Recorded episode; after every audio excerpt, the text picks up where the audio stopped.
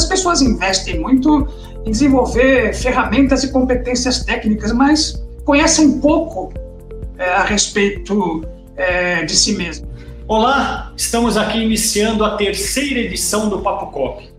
Como vocês podem ver, cenário novo, logo novo, tudo novo para essa terceira temporada. E para iniciarmos com o pé direito, hoje nós vamos falar de saúde mental e bem-estar. Com a pandemia e os elevados números nas estatísticas sobre depressão, ansiedade, o bem-estar do colaborador se tornou uma preocupação diária. Mas será que essa postura é real? É a ideal? Ações pontuais focadas em bem-estar são suficientes para transformar o estado de saúde do colaborador? Vamos trazer aqui para o palco, para conversar com a gente, o Wagner Rodrigues. Ele é psicólogo, terapeuta, estudioso da psicodinâmica do, e do sentido do trabalho. Nossa conversa hoje acho que vai ser bem interessante, é um tema que está todo mundo querendo saber. Wagner, Obrigado por aceitar nosso convite. Prazer termos aqui você inaugurando essa terceira temporada do Papo Cop. Oi, Douglas. É, na verdade, eu que agradeço, uma honra poder participar aqui do, do, seu, do seu canal, e especialmente no momento aí que vocês estão inaugurando aí uma, a nova casa, enfim, fico bastante feliz de poder, de poder participar. Eu queria, assim, você fez uma introdução, eu queria fazer um comentário rápido aqui, né? É importante frisar, né, que a saúde mental do colaborador acabou se tornando importante porque as pessoas começaram a demandar por mais cuidados psicoterapêuticos, né? Você falou da pandemia, é verdade, né? Após a pandemia, quase que dobrou a quantidade de pessoas que fazem terapia. E ainda assim, esse número representa apenas 3% da população, acredita? Ou seja, você tem 60% dos brasileiros com algum tipo de diagnóstico de transtorno mental, mas apenas 3% da população ainda é, se convenceu da importância de passar por um processo de, de psicoterapia. Explica então para a gente. A gente falou de saúde mental e bem-estar. Qual é a diferença entre esses dois termos? Bom, Douglas, na verdade são coisas completamente distintas, né? Você é, tem essa definição é, de saúde mental da, da OMS, que eu vou, eu vou dar uma lida aqui rapidinho para você, né? Que é o estado de bem-estar no qual o indivíduo é capaz de usar suas próprias habilidades para recuperar-se do estresse rotineiro, ser produtivo e contribuir para a sua comunidade. É, olha, saúde mental, ela define uma condição psíquica, ou seja, o, o funcionamento psíquico do indivíduo. Enquanto o bem-estar, na verdade, é só uma sensação, ou então um conjunto de sensações prazerosas ou de alívio. Essa definição da OMS ela deixa algumas lacunas para interpretações errôneas. É importante também é, frisar isso, porque basicamente a, a definição diz que o estresse é parte da vida, ou seja, lide com isso, e que precisamos do indivíduo produtivo. Né? Mas uma pergunta que às vezes eu me faço é: produtivo para quem? Olha, assim, ainda que a, a, sensação de, de bem-estar biopsíquico né, seja um indicador positivo, não, não há como lutar contra isso ou seja, se eu não estou experimentando as sensações e sintomas de ansiedade e depressão, por exemplo, então a conclusão é que eu devo estar bem. Mas aí vem a pergunta, né? As custas de quê? De, de alienação, de compensações materiais ou bioquímicas? Será que não tem uma bomba relógio que pode explodir em algum momento? Eu acho que o mais importante neste momento é não cometer o erro de, de achar que bem-estar é sinônimo de saúde mental. São coisas distintas e, enfim, dependendo do olhar, positivas ou não. É, assim como o bem-estar não é sinônimo de saúde mental, o outro polo, ou seja, achar que sofrimento é sinônimo de falta de saúde mental também é errado. Saúde mental, na minha opinião, é viver o seu potencial, é se desenvolver, é crescer. E, bom, desenvolver, crescer, pode doer, né? É, é parte da, da natureza. Você acha que esses dados agora da atualidade, eles são reflexos da pandemia ou eles são um acúmulo de décadas aí de ambiente de trabalho pouco acolhedores? Eu acho que a pandemia ela desvelou o problema, ou seja, ela, ela mostrou que havia coisas escondidas sob o tapete, tipo assim, o medo de morrer, né, na pandemia foi grande, o medo de lidar com a perda de pessoas próximas, e havia nessa época poucas válvulas de escape, né, ou seja, as pessoas não podiam sair de casa para de repente se dedicar a alguma atividade que seria uma espécie de paliativo, né, de ajuda para poder lidar com, com essas angústias que são angústias típicas da, da, da existência. Né? O trabalho, por incrível que pareça, acabava sendo uma espécie de válvula de escape. Né? O trabalho, me dedico no trabalho bastante e esqueço dos meus sofrimentos existenciais. Mas havia também né, outras dores, dores e sofrimentos que eram ligadas ao próprio trabalho, né? que, é, ou eram originadas ou potencializadas no trabalho, que também se mantiveram quietas aí, vai, às custas de algum sistema de compensação antes da pandemia, né? Sublimação ou repressão, quer dizer, as pessoas estavam provavelmente desligadas desse potencial é, sofrimento. Você acha que as empresas hoje em dia elas estão preocupadas com esse o bem-estar dos colaboradores? Ou você acha que ainda falta muito para ser melhorado? Olha, é, eu acho, como eu falei, a demanda partiu de uma certa forma da, da, das pessoas começarem a se preocupar com isso e reportarem isso para as empresas, e as empresas perceberam que, de alguma forma, é, não podiam mais simplesmente fazer vistas grossas para essa, essa situação. Elas perceberam que, se elas não começassem a lidar com essa situação, é, elas estariam perdendo definitivamente o melhor da contribuição dos seus colaboradores. Então, eu acho que o interesse é genuíno, Douglas, é, só que é, talvez a compreensão do que é melhor fazer é que ainda não é a melhor. Mas você acha que isso está tendo, está trazendo resultado para essa? Porque assim, a gente vê muita, muita empresa divulgando estratégias de comunicação que falam que esses programas de bem-estar estão trazendo resultado. Na sua opinião, você acha que está trazendo um resultado positivo? É, eu tenho um pouco de dúvida com relação às métricas que eles usam para medir esses resultados, né? Porque se você for utilizar, por exemplo, que eu já vi em alguns congressos, quantidade de pessoas participando, ou seja, que estão fazendo terapia online. Então, ah, é um bom resultado mas isso não está indicando nenhuma espécie de melhoria com relação à manifestação de sintomas ou até, e principalmente, lidando com as causas, né? Poxa, estamos descobrindo aqui oportunidades novas de minimizar as causas que, de alguma forma, estão desencadeando esse aumento do diagnóstico de é, transtornos mentais. A verdade é que de 2020 para um dado do INSS, né, 2020 para 2021, os afastamentos por transtorno, por transtorno mental no trabalho aumentou 111%, 2020 para 2021. E aqui eu estou falando só do aumento dos, dos casos é, de transtornos acidentários, né, que são aqueles que são efetivamente considerados doenças ocupacionais. Eu não estou falando porque as pessoas podem, inclusive, ter passar por alguma dificuldade uh, ou ter, de fato, o diagnóstico do transtorno mental, isso não está relacionado em nada com o trabalho não, não dá para separar a vida profissional e da vida pessoal. O que o, o, o, colaborador ele tem que fazer, ele tem que então reequilibrar esses dois lados para ele evitar um esgotamento ou algum outro caso mais grave, né? Uhum. É, o equilíbrio de vida pessoal e profissional, é, eu acho que é, vai ser também uma decisão e imposição do colaborador. E a empresa terá que encontrar, sim, uma forma de viabilizar isso. É, essa pauta né, do equilíbrio de vida pessoal e profissional, está cada vez mais forte entre os millennials, né, que é essa geração que está aí na faixa dos 30 e poucos anos, em média, e já é algo inegociável para a geração Z, né, que é esse pessoal que está se formando e entrando no mercado de trabalho agora.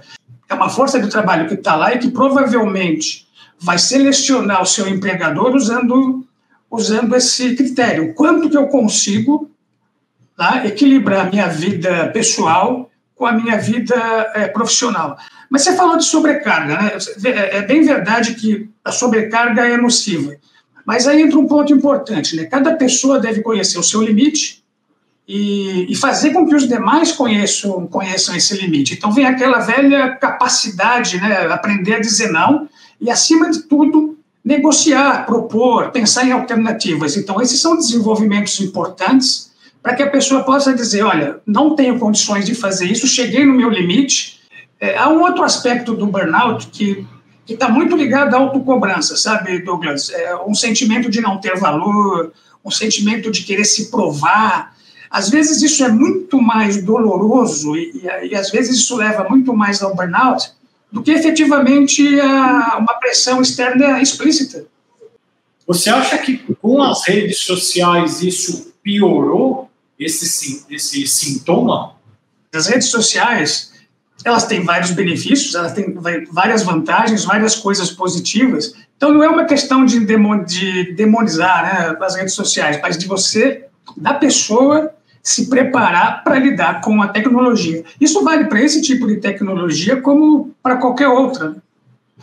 Que dica que você consegue dar de ter um esgotamento físico, mental? O que, que você fala para essa pessoa para ela tentar se controlar mais?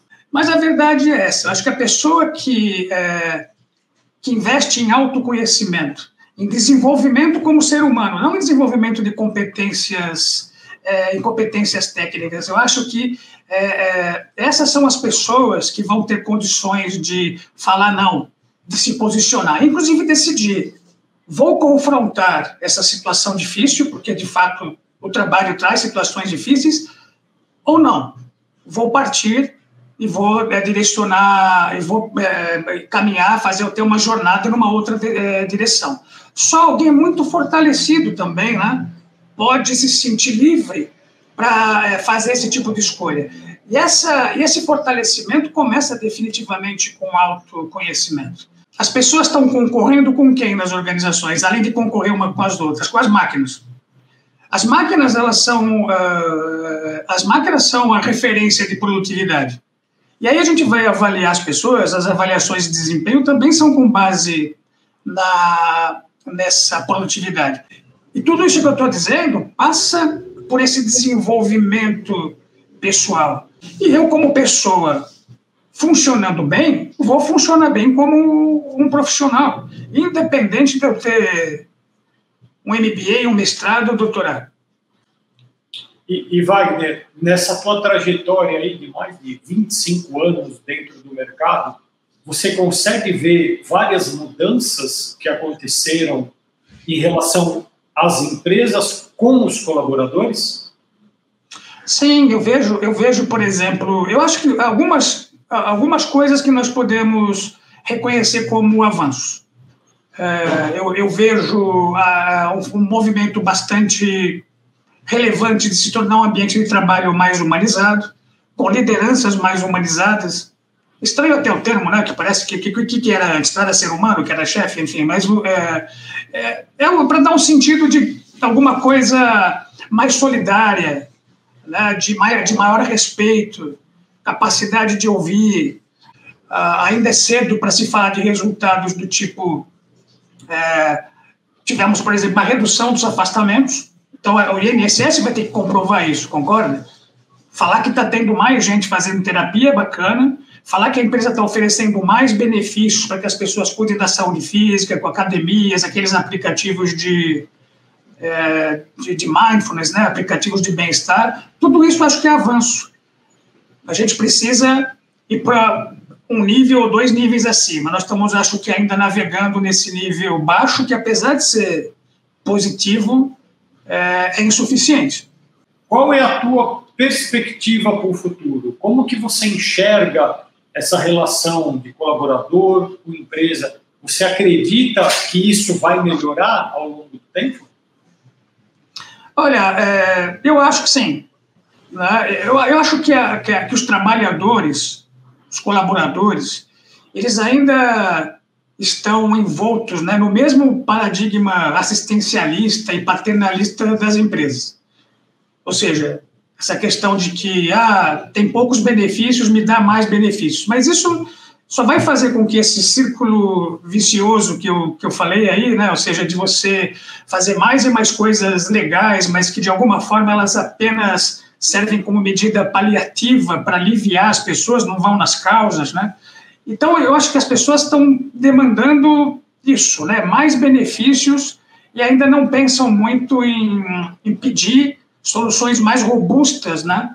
Que não só se preocupem com aplacar os sintomas, mas colocar o dedo nas causas. Isso porque isso passa efetivamente por rever as próprias relações dentro do trabalho, né? De reorganizar a empresa, mudar modelo de gestão, né? É uma mudança simples. O que você está trazendo é realmente isso. Eu, eu também vejo isso como uma grande esperança de futuro. A gente trabalha com cooperativa e também no cooperativismo, pessoas que é o centro de tudo. E a gente vê também que esse relacionamento ele tem melhorado. Mas é que as mudanças que aconteceram nesses últimos tempos, principalmente o home office, isso foi uma mudança de paradigma como que você, você, como que você enxerga o home office atualmente, Wagner? É, parece que a questão do home office você tem ainda pessoas que gostaram muito e outras que odiaram, né?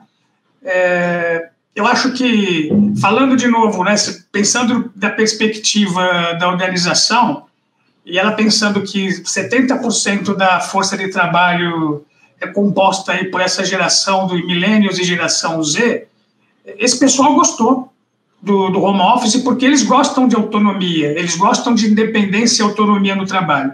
Claro que cada trabalho, cada ofício aí né, tem sua característica e tem que se analisar com cuidado caso a caso. É, eu acho que um sistema híbrido muito provavelmente vai ser padrão, porque né, também representou, né, o home office também representou para as empresas é, é, algumas economias aí em termos de infraestrutura, em termos de instalações. Aqui na Mundo Cop a gente adotou esse sistema de home office, tem funcionado muito bem, qualidade de vida do profissional. Eu acho que isso é um dos fatores que vai mudar bastante daqui para frente. Qual vai ser o futuro? Que dica que você dá para a gente finalizar aqui a nossa nosso agradável bate-papo? Eu gostaria de poder ver as empresas né, fazendo uma transição do que elas têm praticado e investido hoje, hein? porque tem investido muito, essa que é a verdade, né? em benefícios para tentar, de alguma forma, lidar com essas questões de saúde mental no trabalho.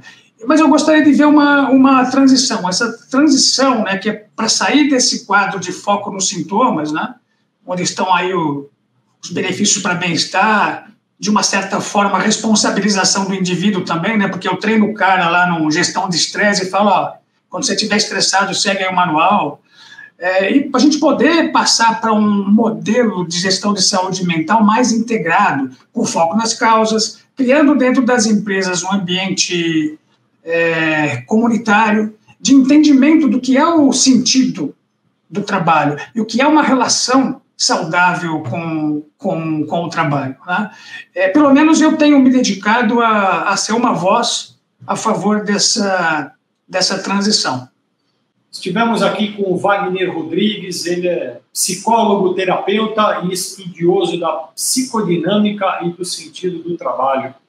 Wagner, obrigado por estar aqui iniciando essa nossa terceira temporada do Papo Pop. Acho que foi um assunto bem agradável, de interesse geral. Obrigado pela participação de todos e até a próxima. Um abraço. Tchau, tchau.